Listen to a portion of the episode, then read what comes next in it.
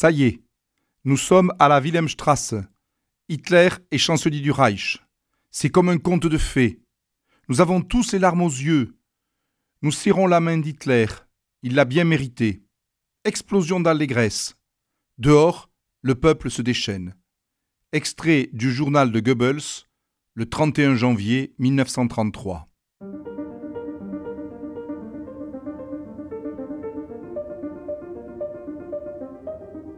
Les fenêtres de l'histoire avec Philippe Foreau.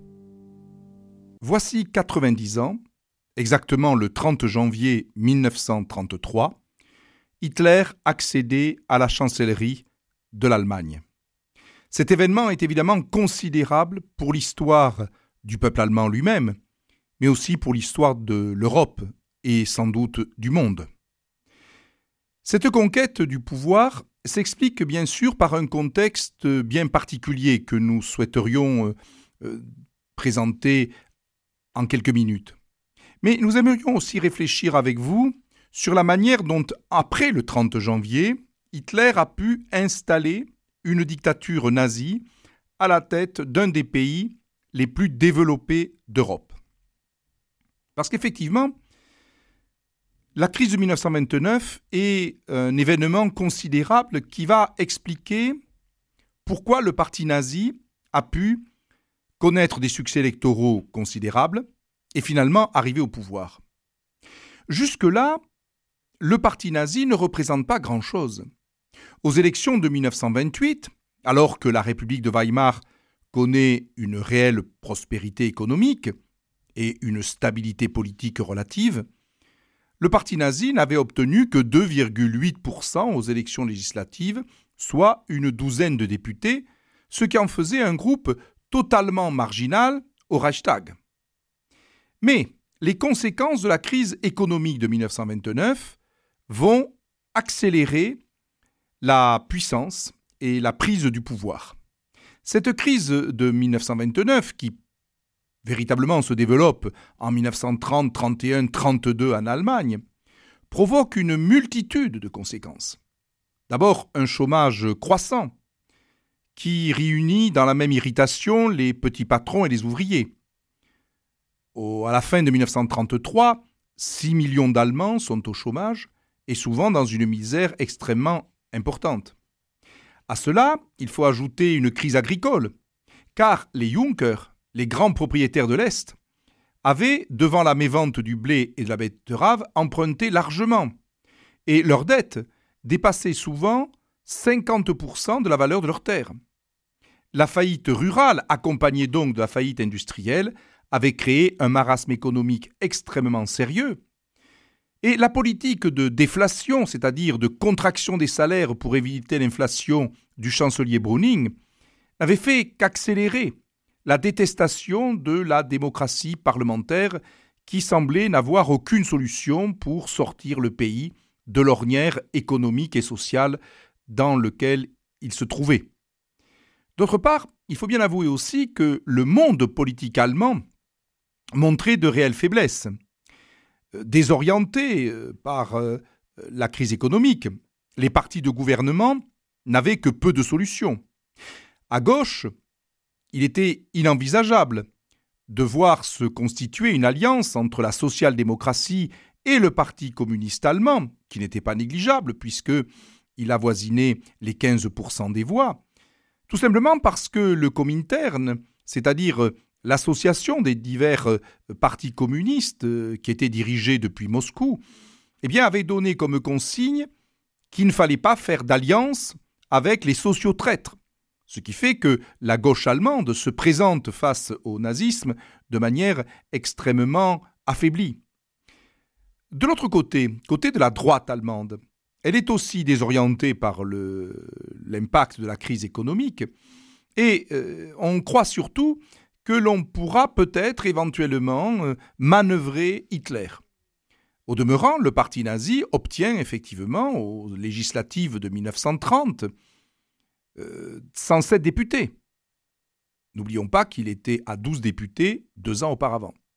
Et les élections de 1932, suite à une nouvelle dissolution du Reichstag, eh bien, fait que euh, le parti nazi obtient la première place. Il n'a jamais obtenu la majorité absolue à lui seul, mais il obtient la première place au Reichstag, euh, puisqu'il accède à un tiers des voix aux élections de novembre 1932. Donc il a effectivement connu une euh, véritable montée électorale qui a déstabilisé une partie du système politique allemand.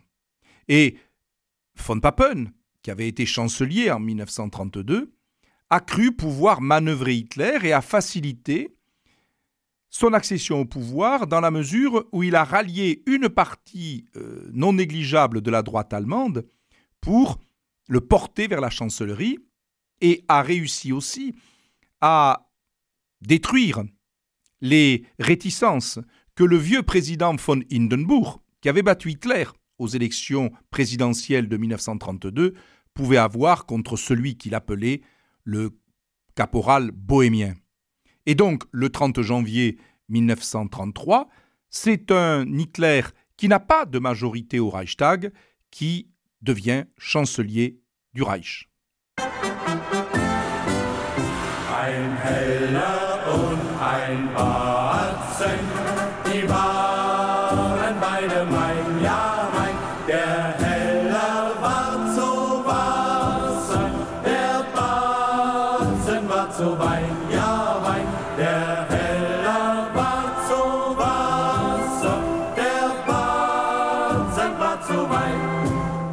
Gouvernement que euh, présente Adolf Hitler au président du Reich est assez habilement monté.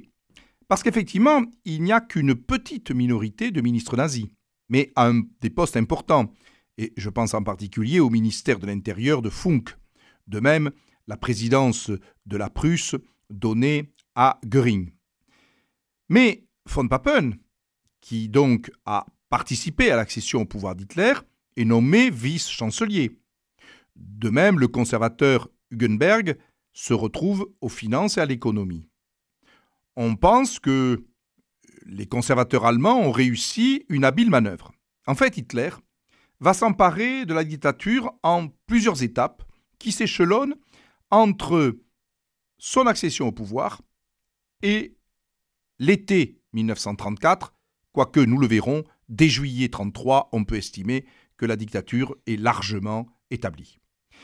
Première action d'Hitler, il va prononcer la dissolution du Reichstag le 1er février. Il va préparer les élections, c'est-à-dire en fait rendre la vie impossible à ses opposants, et ainsi il consolide sa place de premier parti au Reichstag, mais encore une fois, euh, il n'obtient que 42% des voix, ce qui fait qu'il n'a pas la majorité des sièges mais il va réussir à obtenir les pleins pouvoirs grâce au ralliement du parti catholique, le Zentrum, qui, sans s'en rendre compte, accepte, en votant les pleins pouvoirs, de donner la possibilité à Hitler d'avoir les pouvoirs législatifs pour imposer sa dictature. Il faut dire que les élections se passent dans un climat extrêmement délétère.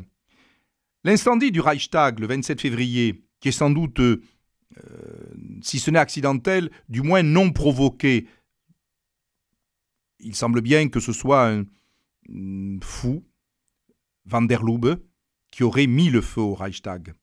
Mais l'occasion a été donnée là, aux nazis, de se déchaîner contre les oppositions, et en particulier le Parti communiste allemand, accusé d'avoir mis le feu au Parlement. Donc, on le voit, il y a la volonté d'Hitler, par les pleins pouvoirs, d'établir une dictature. À partir de là, il va prendre toute une série de décrets qui vont véritablement eh bien, euh, euh, aboutir à la fin de la République de Weimar. D'abord, il y a un boycott contre les magasins juifs organisé au mois d'avril. Le succès est d'ailleurs plutôt mitigé. Il y a également la volonté de casser la culture de l'Allemagne de Weimar.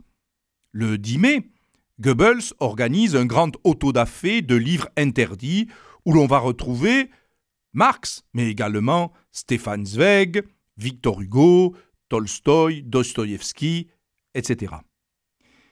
En juillet, moment capital, il va y avoir la suppression de tous les partis politiques. C'est une étape fondamentale parce que véritablement, en n'ayant qu'un seul parti, l'Allemagne devient un régime à vocation totalitaire. Mais cette institution de la dictature nazie va également s'accompagner d'une purge au sein même du parti nazi. Elle aura lieu l'année suivante.